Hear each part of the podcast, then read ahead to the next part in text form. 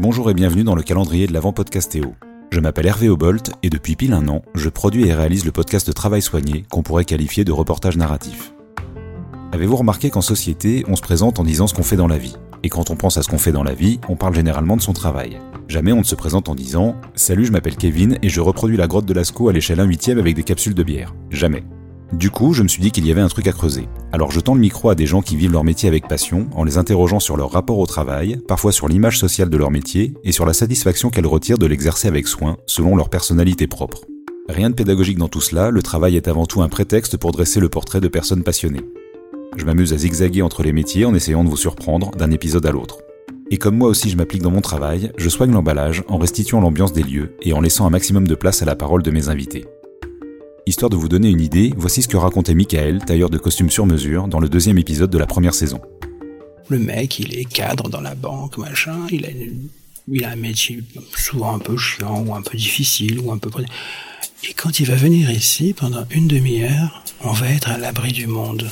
Notre seul problème, c'est de savoir si on prend un bleu ciel ou un bleu foncé. Dehors, c'est la jungle, il y, a, il y a de la souffrance, il y a des morts, il y a des maladies.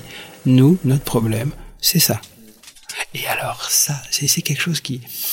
Il y a peu de métiers comme ça. Il y a peu d'endroits comme ça. Cet endroit, je le veux en dehors du monde. Il y a des choses qui rappellent le monde à l'intérieur, mais simplement les belles choses. Les bagnoles, les bouquins, les appareils photo, les briquets, les stylos, les objets, toutes ces choses raffinées à la con qui servent à rien. Mais ça, ça fait partie du monde. Les, les mauvaises choses, elles sont pas là, elles sont dehors. Karen, céramiste, m'a ouvert les portes de son atelier et permis de capter un moment clé de son travail. Alors, euh, on a ouvert le four, euh, qui est un four d'émail euh, de basse température où le, l'émail euh, été composé de sorte qu'il tressaille, c'est-à-dire que ils sont un tout petit peu plus petits que la terre en, termes de, de c'est comme si vous mettiez un t-shirt un petit peu trop serré et en fait ça, ça craque ça craquelle, ça fait des jolis sons. C'est en fait le verre qui craque, qui se casse, qui se micro-casse. Voilà. C'est assez typique de sortie de four de faïence euh, de tressaillage.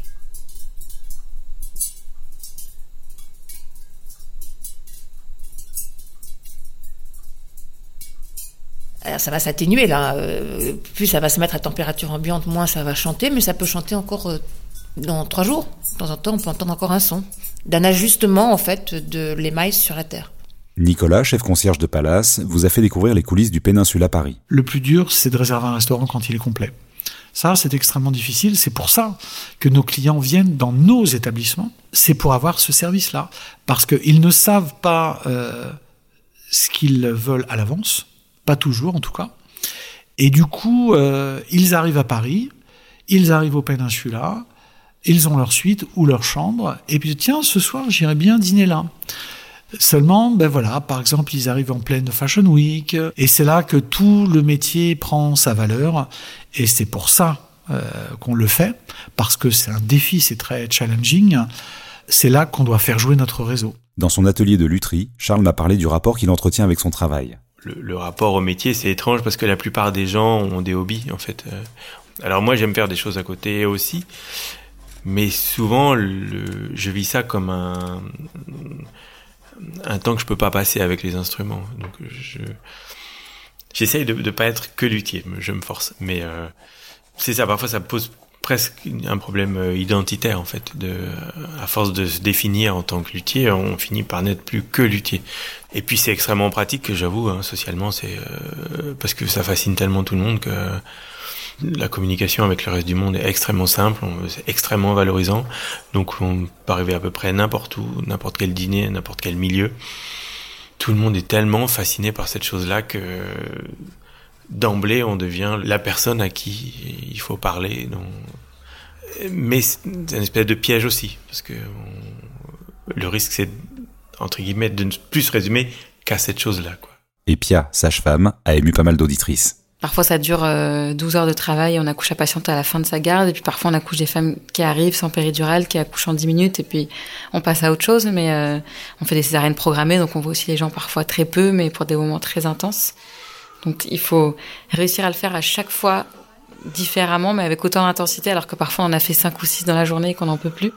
Mais il faut réussir à le faire toujours avec... Euh, montrer aux gens qu'en rentrant dans leur chambre que bah, c'est exceptionnel et que c'est nouveau. Euh, partir d'une chambre où il y a une histoire très triste qui finit très mal et rentrer dans l'autre avec un sourire et pas leur montrer que dans la salle d'à côté ça s'est mal passé. Voilà, j'espère que ces quelques échantillons auront éveillé votre curiosité et que Travail Soigné rejoindra votre playlist de podcasts. D'ici là, je vous souhaite d'excellentes fêtes de fin d'année et vous donne rendez-vous le 7 janvier pour un nouvel épisode. Merci pour votre écoute et à très bientôt.